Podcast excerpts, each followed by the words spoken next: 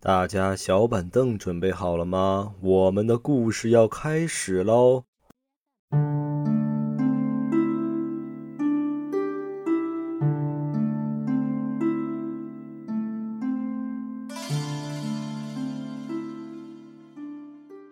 ！Hello，大家好，这里是黑沙电台，我是小王，我是老妖。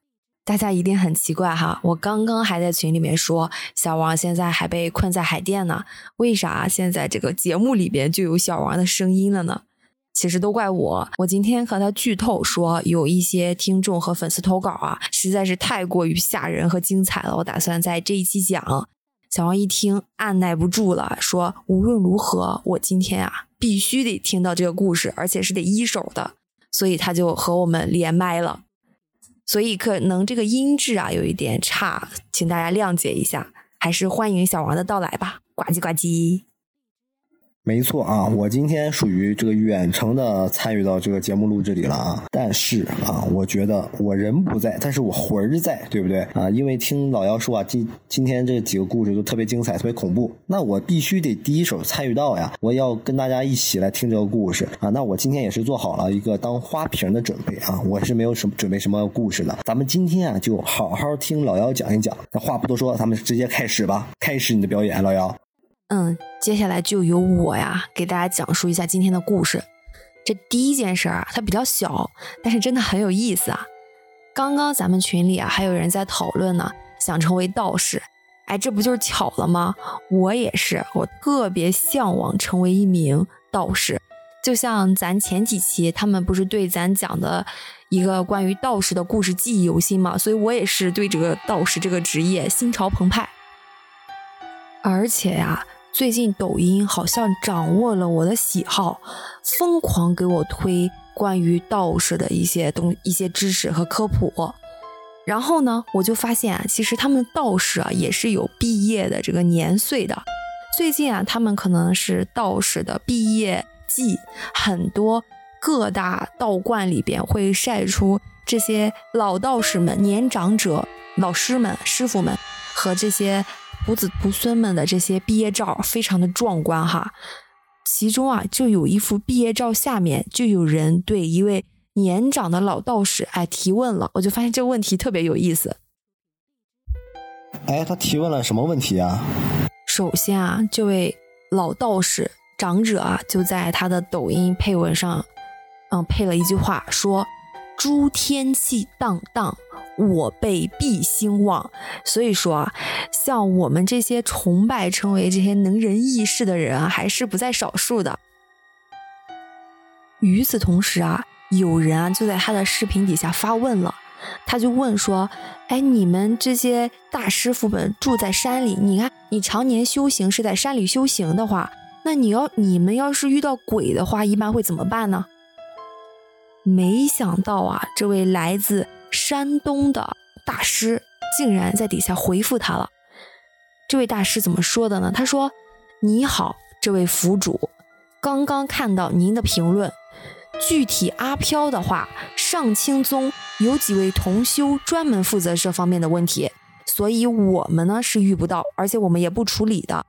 大家可能就会问了哈，这个上清宗是什么？我觉得它应该是。”他们道派里边的一个所修的一个具体的一个派系，比如说有的是抓鬼的，有的是抓僵尸的，有的是抓那种什么山灵精怪的，就像我们现代大学一样，有的是学文学的，有的学艺术的，有的学理科的，我觉得是这么差不多一个意思。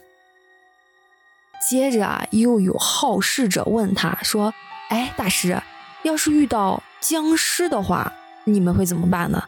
这个人呢又回他了，他说遇到罗刹的话是有些麻烦的，也就是说，在他们这个道派里边啊，觉得处理起僵尸这个问题来是比较麻烦的。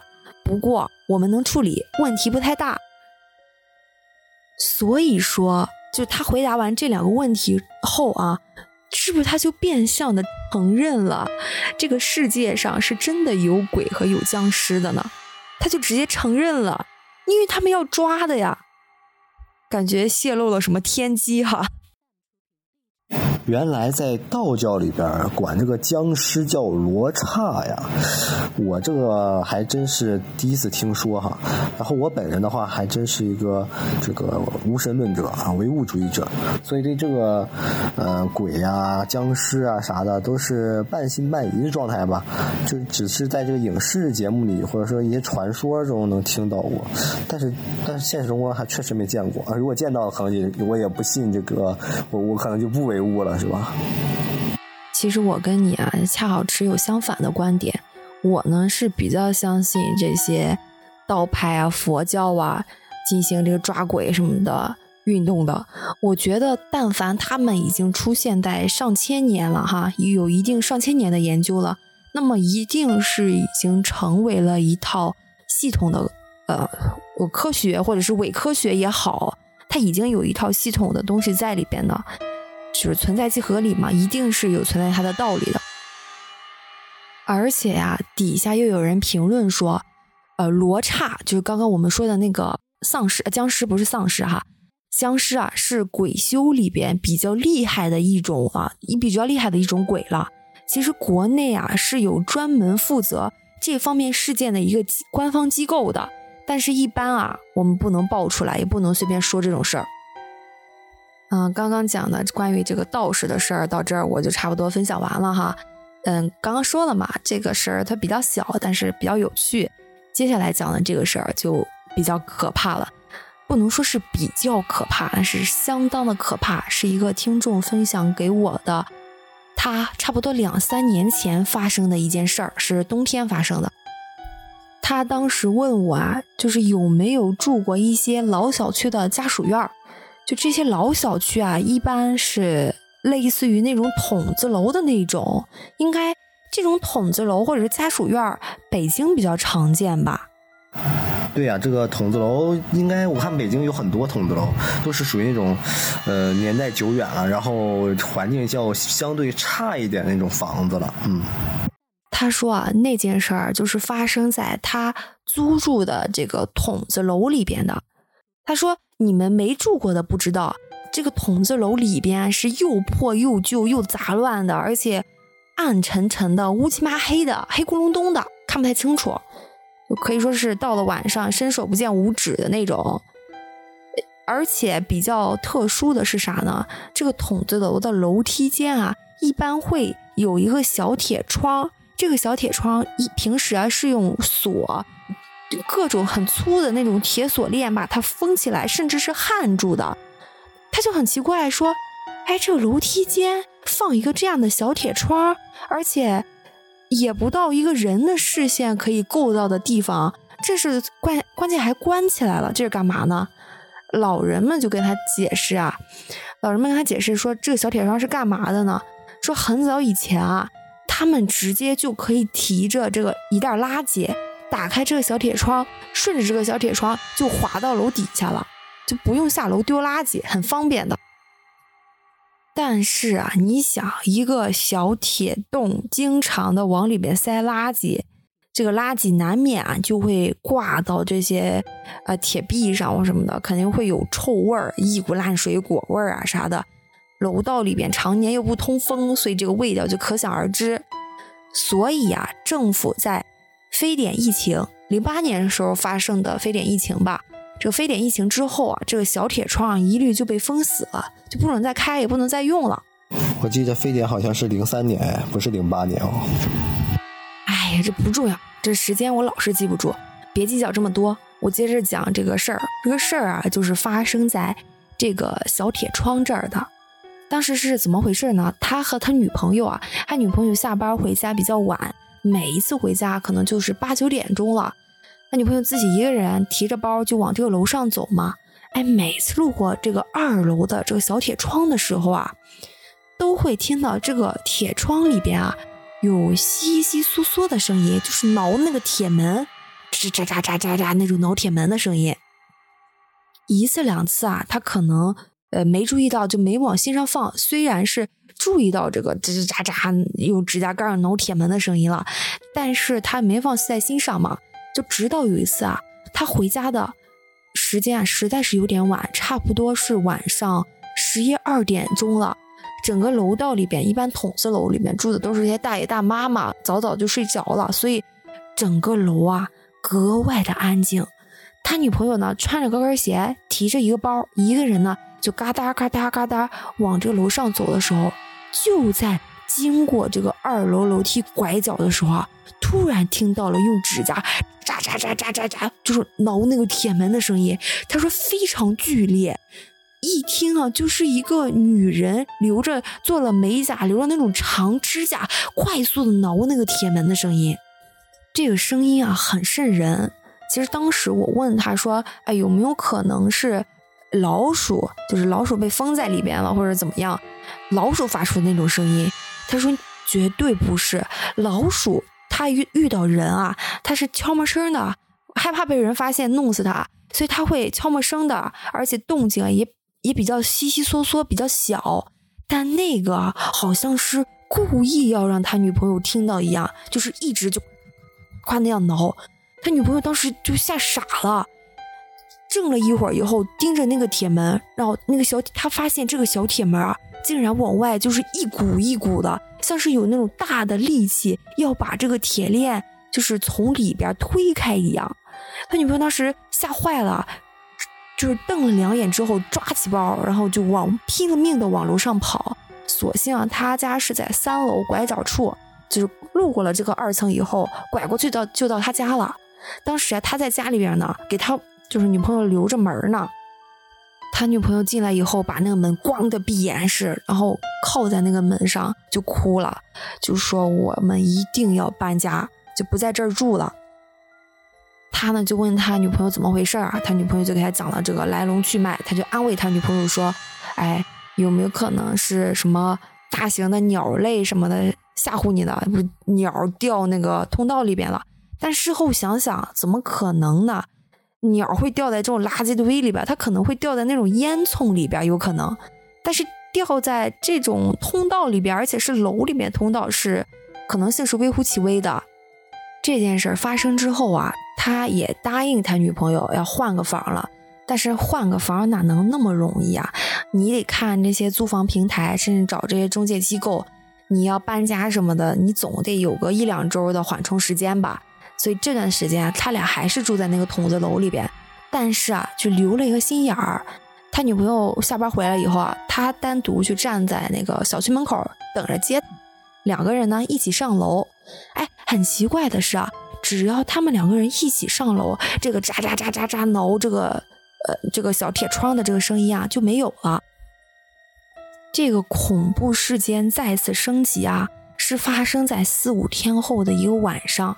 准确的说是凌晨三四点钟，他俩当时啊睡得正浓呢，突然就被这个手机一连串的这个紧急弹响，就嗡嗡嗡嗡嗡就弹醒了。弹醒了以后，他这睡眼摩挲的一看手机，是他们小区就这栋楼的这个所在的这个物业艾特在在这个群里边艾特大家发了一长串的消息，那个内容具体说啥呢？就是说。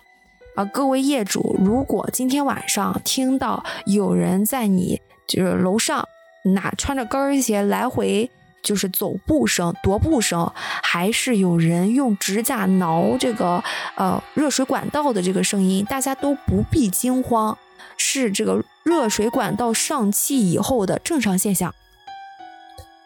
他看完这个消息之后啊，才是惊出了一身冷汗，因为啥呢？因为刚刚他俩睡得很死啊，他没有听到这个房屋里的动静，但是这个业主群艾特了他以后，他才听到他们房屋里的动静。他和我说，绝对绝对不是物业辟谣的那样，说是，呃，就这个热水器就是在这个管道里边运行的声音，就是有人穿着高跟鞋沿着这个楼，就这个房间。四角这么嘎哒嘎哒嘎哒嘎哒一圈一圈的走，不绝对不是热水器。就热水器，大家冬天的时候，如果这个室内北方的话，它室内是有暖气的，你上水是那种滋呀一声上来以后哗啦哗啦哗啦流水的那种声音的。他听到的就是有人穿着高跟鞋那么嘎哒嘎哒走，走一圈以后呢，他会挠那种铁管子，就是吱啦吱啦吱呀吱呀的那种用长指甲挠那个铁管子。他女朋友这个时候也惊醒了，就一脸惊恐的看着他，然后把嘴巴就凑近他的耳朵，悄声的说了一句话。他女朋友说：“我那一天下班啊，听到的就是这种声音。”他说当时听到他女朋友说这个事儿的时候，就后脊背发毛，就起一阵一阵的鸡皮疙瘩。你看，为什么这个小区物业大半夜会进行辟谣呢？一定是很多人都听到了这个声音，不是这个上水的声音，所以才找他问问这是怎么回事儿。他俩呢对视了一眼之后，他就起身。蹑手蹑脚的走到了他的家的家门口，仔细确认他们家门有没有上锁，之后有没有关好，之后还抵了一个椅子，才安心的就回到他俩的被窝，就瑟缩着，就边聊天边打消自己这个恐惧感嘛，一直熬到凌晨，他们就是早上嘛，天刚微微亮的时候，他俩才起来，准备着要去吃早点，要去上班。原以为这件事儿就到此为止了。没想到更可怕的事情在后边。俗话说得好啊，你的好日子啊在后头呢。他那天晚上啊下楼去拿外卖，其实是他女朋友点的外卖，但是他女朋友不敢下去嘛，他呢就下去说那天下去的这个点儿啊，其实也不是很晚，他说十点半左右也不是很晚。他下去以后呢，走到二楼的时候啊，他刻意呀。就有人这个好奇心也起来了嘛，他就刻意用眼睛仔细的，就是观察了一下那个小铁窗，发现那个小铁窗啊没什么动静。他呢就觉得他女朋友有可能是呃遇到老鼠了，或者是遇到鸟了之后，自己安慰自己，然后就下楼了。下楼之后呢，果然很顺利，取到了外卖以后呢，又上来。上来的时候，刚路过这个小铁窗，他就听到了和他女朋友一样的。剧烈的用指甲、长指甲挠那个铁窗门的声音。其实他这个时候啊，已经渐渐的离开这个小铁窗，往前走了两步了。他听到了这个吱啦吱啦挠的这个声音，他好奇心起了，他又慢慢的退到了这个小铁窗。他竟然发现这个小铁窗啊，其实是能打开的。就这个绳子啊，它是不是这个铁链啊？它没有缠的那么紧，而且这个锁头啊，由于年久失修，已经生锈了，就是可能轻轻一拽就能开的那种。所以他呢就用力这么一拽，竟然真的把这个锁哎给拽下来了。拽下来之后呢，他就慢慢的、慢慢的吱呀一声拉开了这个小铁窗。接下来他说他看到了一个特别可怕的一幕。看到了啥呢？看到有一个人呐，直挺挺的躺在这个小铁窗里边的通道里边，头朝着他，脚朝着下。我操，这个人，这个人是竖在那儿吗？还是躺在那儿啊？在那儿躺着干干啥呀？太太他妈吓人了吧！有病吧？在那个垃圾桶那儿躺着。这个人啊，就是躺在这个通道里边。他呀，一下子这个心跳啊，吓得几乎要停止了。正在他还在这儿就是失神的时候呢，突然有人啊，在他的肩膀下面吧嗒就拍了他的左肩膀一下。他应声回头嘛，赫然发现他身后啊根本没有人，一个人都没有。但是他当时想，这个有人拍他肩膀的这个感觉啊，就是太真实了。他当时肯定就是有人拍了他的肩膀，所以他才回头的。但是，一回头发现竟然没有人，他当时心慌的一匹，马上就和他女朋友一样，提着这个外卖，唰的一下就跑回他家了。他一到家以后啊，就马上检查这个门窗，然后看看锁好了没有，怕有人就是跟进来或者怎么着的。就锁好了之后，他才这个心有余悸的和他女朋友说。我也听到你这个声音了，而且我看到里边那个人了。然后他女朋友当时正在玩电脑，突然这个神情就很古怪，就是那种似笑非笑的看着他，那意思就是说，我就说你也应该看到的，你也看到了吧？他当时觉得他女朋友也有点奇怪，应该会关心他呀，问他啊你是怎么回事，吓成这样了？但是他女朋友就是站起来，似笑非笑的看着他。说了一句话，他女朋友说：“你也跟我一起爬呀。”就突然说了这么一句，他不知道他女朋友为什么会说这么没头没尾的一句。他当时就是一下子就冲到他女朋友就是身边，就开始摇他女朋友。他觉得他女朋友好像有点呃，就是有点中邪，有点魔怔的那种感觉，所以他就拼命的摇他女朋友。然后他女朋友就是被他一摇，就一个机灵就就醒过来了，就像是刚刚睡着了一样。然后就问他说：“你外卖拿过来了吗？”就恢复了正常。但是他说他想起来他女朋友那种似笑非笑的表情，然后看着他，竟然说了一句：“啊，你跟我一起爬呀，很瘆人。”这件事第二天之后，他俩就搬家了，就不在那儿住了。他说这件事就发生在，嗯，不说了，不说了，就是北京的某个小地方。不说了，具体地址咱也不说了。嗯，这件事就说完了。搬家以后就没事儿。我觉得他女朋友肯定是中邪了，就从他后面说的那个话，包括那个举呃举止这个反应，肯定是中邪了，赶紧搬家吧！我操，那个地儿太邪性了。我这第二个事儿就讲完了。说实话，我讲这个故事的时候，我中断了一下，我把我家的狗叫进来这个演播室陪着我，我实在是太害怕了，我感觉后脊发凉，越讲越发毛，空调我都没开，我感觉好冷。接下来啊，我给大家分享第二个事儿，不不不是第三个事儿，给大家缓一下这个状态哈。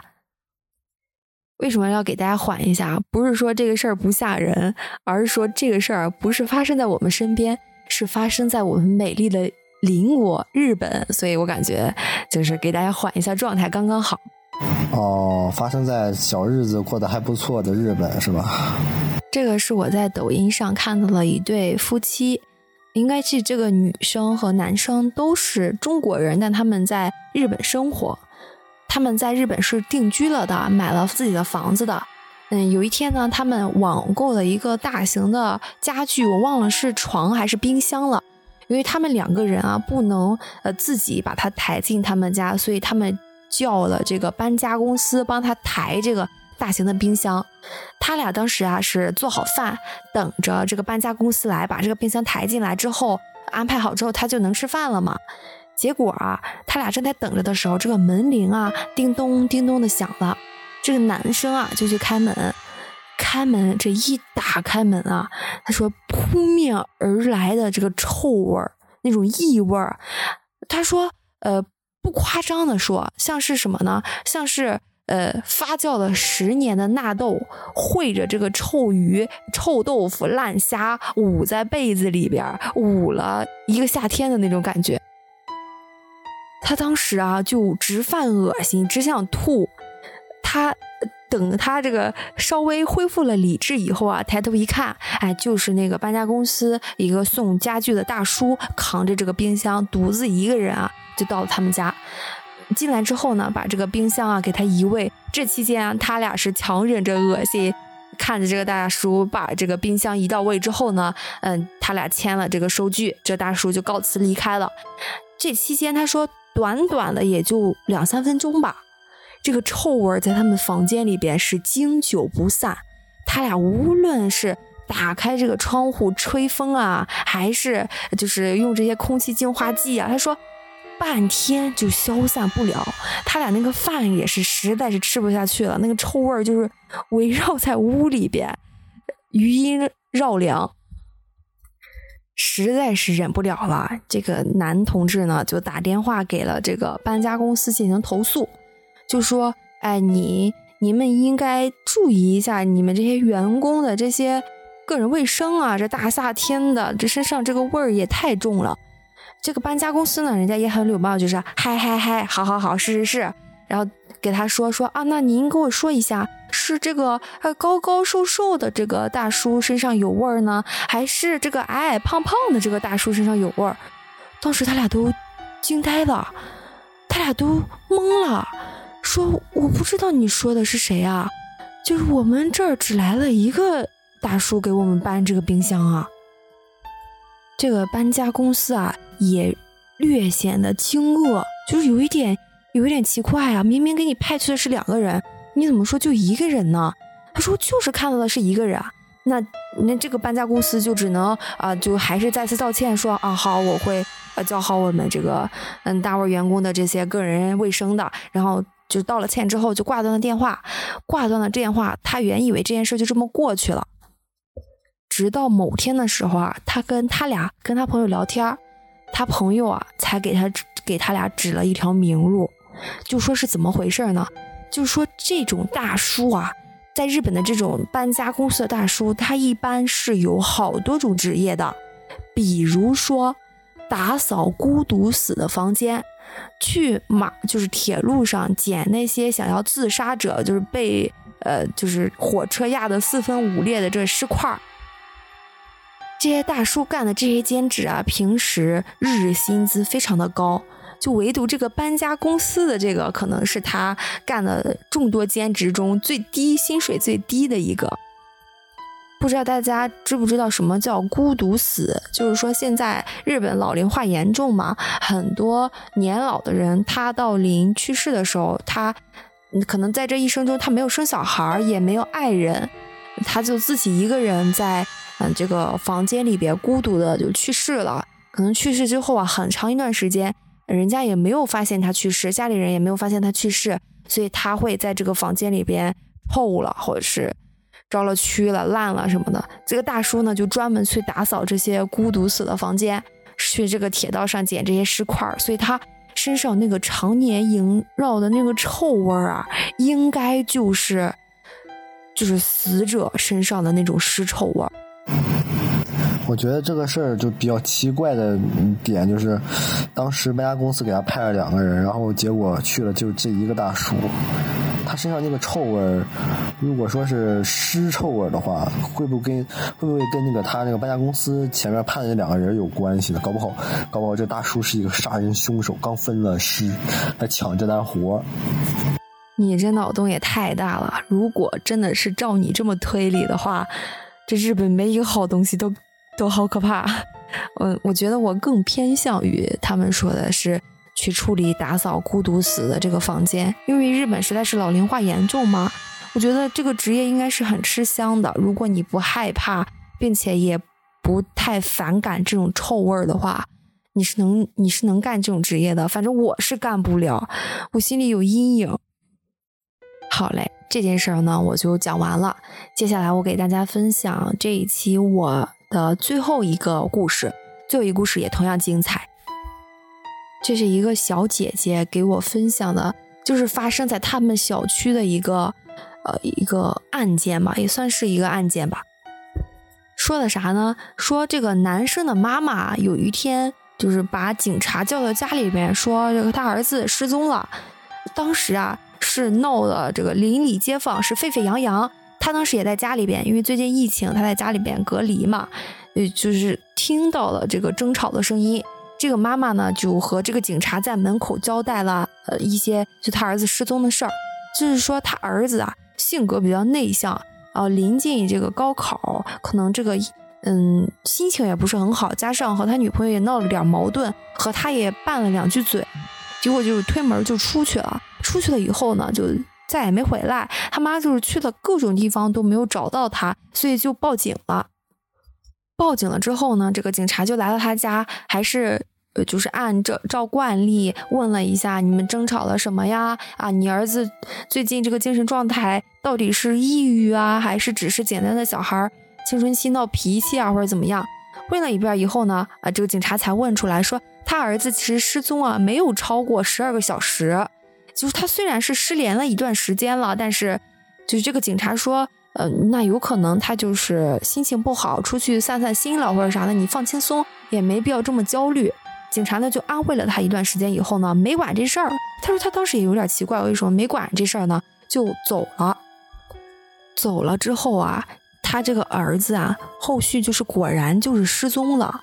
好，他他妈妈当时曾经在小区里边还张贴这个寻人启事。还有说有没有看到他儿子啊，并且街里街坊的也在群里边讨论过这个事儿，他也就是看了一两眼，但是无能为力，他当时是在居家嘛，所以也帮不上什么忙，就心里干着急嘛。直到有一天，这个群里的消息啊，就讨论这个失踪男孩的这个消息，朝着这个不可预测的这个讨论方向就发展过去了。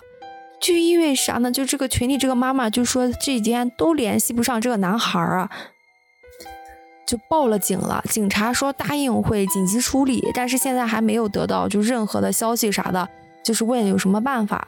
那底下的人就说，呃，要不要找一个就是当地部门的，就走走关系，能给你把这个手机来进行一个定位啊？你这个手机一定位，就不就知道你儿子在哪儿了吗？哎，就在这个妈妈正有这个念头的时候，突然这个妈妈收到了她儿子的一条微信。就他儿子在微信中就是说说妈，我最近心情不好，我自己一个人在酒店里边就是散心呢，你别管我，我到时候就是按时回家，你放心吧。他妈呢就马上把他儿子发的这条嗯就是微信截图到了群里边。大家一看啊，原来就是心情不好，闹闹别扭，那这个心就就放肚子里嘛。这警察一看这个儿子回了消息以后，也觉得应该就是一个离家出走的一个事儿，也就没再管了。对，但是没想到啊，他儿子只发了这一条消息之后，再也打不通电话，是打不通视频，什么都打不通了，就是人间蒸发了。而且自那一天之后啊。这个妈妈老是在群里边半夜发一些东西，她发的啥呢？就是她会发一些她对着这个门口拍的那种小视频，她家里也没开灯，然后外边黑咕隆咚的发的那种小视频。小视频里边，众人能够清晰的听到这个视频外有人在用小碎步急速的走动，就嚓嚓嚓嚓嚓嚓嚓，就在他门口那么来回来回来回的走。这个妈妈呢，就是很就是给大家求助说，这门口这是谁啊？大家有没有邻居们有没有听到这个动静？但邻居们没法回他，因为大家也都没有听到这个动静，就索性就安慰他说：“你一定要关好门窗，然后不行你就报警，嗯，怎么样的？就是说一定不要出去。”头一两天啊，他这个妈妈就经常在半夜凌晨两三点钟的时候发这种小视频。一个接一个的，大家也都安慰他，觉得就和他他儿子现在还没回来，有点可怜嘛。大家都安慰他，直到第三天的时候，这个妈妈开始有点不正常。这妈妈除了凌晨两三点钟发这小视频以外，这妈妈开始发自己的视频。视频中呢，他盯着这个就是这个镜头，手机的这个摄像头，然后直勾勾的说：“家人们，我知道门口的那个一定是我儿子，就是我儿子。”而且他还会打字儿，就说门口那个是我儿子，是我儿子，一直在重复说这么一两句话，哦，大家就意识到有可能是这个精神状态不好了，也有人安慰他，但是渐渐的他老是发，就大家也就不不怎么安慰了。直到有一天啊，这个妈妈动用了邻居建议她的一个手段，因为还要找儿子嘛。就动用了邻居建议她一个手段，就是找到就是公安机关里的一些人嘛，然后想方设法的调取一下他儿子手机的这个定位，就有专门调了他这个定位以后啊，就定位在他儿子本人。最可怕的来了啊，就在他的房间，就是很奇怪，这定位就很准，就定到他儿子就在他的房间。当时大家都慌了。对，一定到这个之后，警方可能也觉得这知道了这个消息，马上就派人来搜了他的房间。因为什么？他们怕，就是有没有可能这个母亲精神失常，然后就他杀了他儿子或者怎么样的？所以警察就来了嘛，搜索了这个房间以后，发现并没有，就是没有他儿子的任何一个就是消息，就是活的那种症状，或者是去世的尸体都没有。然后警察其中警其中里边就有一个人提议说，要不要就是扩大寻找范围，在他家之外就是多少米画一个圈儿都找。就正在认真的找的时候，有一个警察敲响了邻居的门儿，然后邻居家怎么敲都不开门儿，然后他妈妈就说说这个邻居没有住进来。但是警察们一听到是这种空房间，更要进行查找了。所以他们就打电话给了这个邻居，这邻居匆匆的就来了。来了之后就拿着钥匙开门，一开门，赫然发现他儿子的尸体就在他们邻居的客厅的正中间，盘腿打坐的那么坐着，就早已经去世多时了。对，已经去世了。然后这件事就悬而未决，就不知道他儿子呃，就是经历了什么事儿，然后会采取这么一种诡异的死法，而且就他母亲每天晚上听到的有人在他门口小碎步的走路，到底是怎么回事儿，就说不清楚了。然后这件事儿就结束了。他儿子是怎么进去到那个空房间的？这个不知道为什么哈。然后就是在这个门外小碎步，他是出去小碎步完之后又回房间里边了吗？还是因为离得很近啊，所以在他是在那个空房间里边小碎步，然后他他妈在家里边也能听到。就而且他是最后死的时候是一种打坐的姿势，他是他是在修炼什么东西吗？这就不好说了，反正挺瘆人的这个事儿。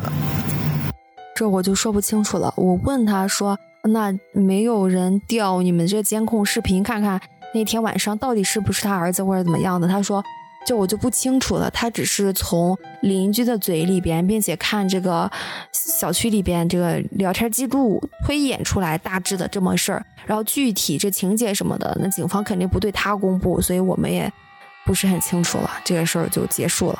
然后我的故事今晚就差不多讲到这儿了。”等小王回来以后，我们一定会补足时长的，因为我一个人我不敢讲的时间太长，越讲这身体越发凉。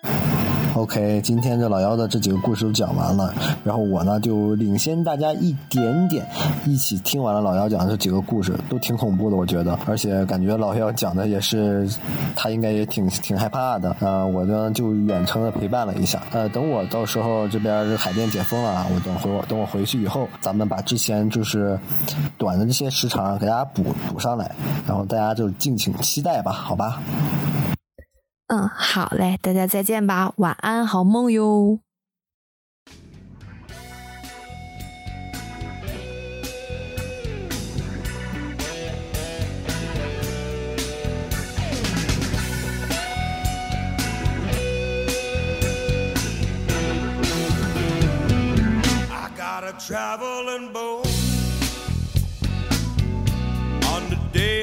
me